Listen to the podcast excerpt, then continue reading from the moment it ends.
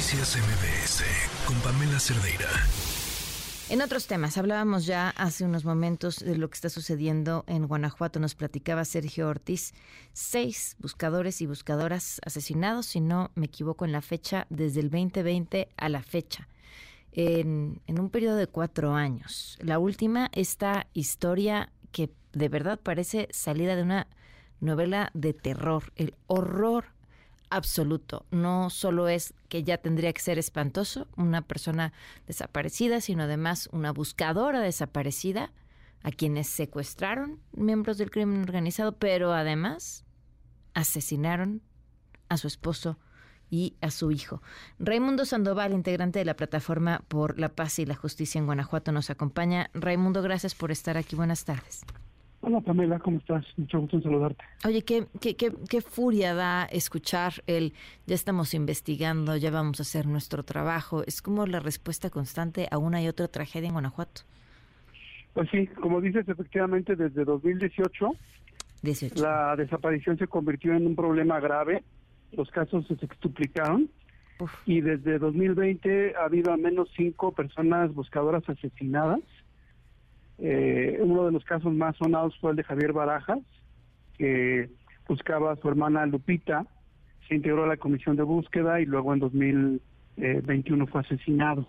El más reciente fue el de Teresa Maguellal en eh, mayo del año pasado eh, y pues el, el, el, asesinato sigue todavía impune. Ahora lo que tenemos eh, como sorpresa es que el lunes pasado por la noche un comando armado entró, como dices, a la, al domicilio de Lorenza Cano Flores, una buscadora integrante del colectivo Salamanca Unidos Buscando Desaparecidos Guanajuato, que busca a su hermano José Francisco, desaparecido también en Salamanca desde 2018.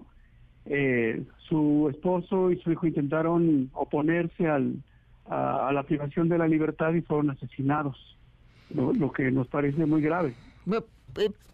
¿Por qué? O sea, yo sé que la pregunta podría parecer obvia, pero eh, finalmente, y lo han dicho las buscadoras en todo el país, no están buscando un proceso de justicia, están buscando un proceso de paz personal, encontrar los restos, saber dónde están, tener a dónde irles a llorar y nada más.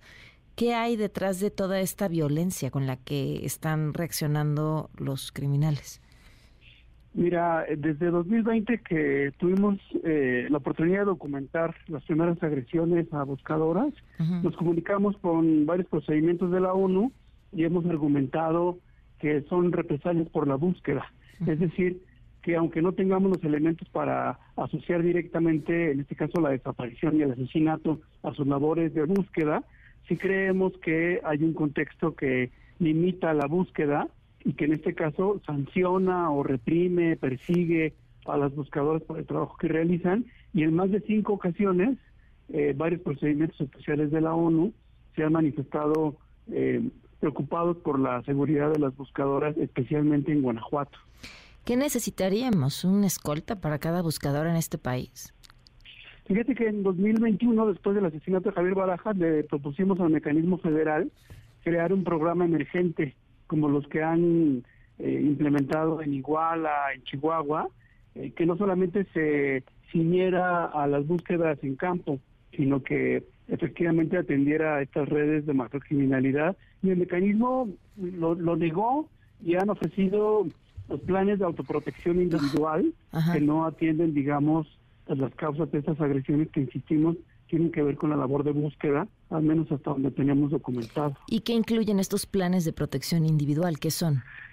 Son tres hojitas que el Consejo Estatal de Protección, eh, deslindándose de su responsabilidad, eh, le achaca a las buscadoras para que tomen algunas medidas, digamos, personales para modificar sus, sus hábitos y sus prácticas para reducir el riesgo cuando sabemos que el riesgo pues está en la macrocriminalidad y en, en el control territorial de los grupos delincuenciales.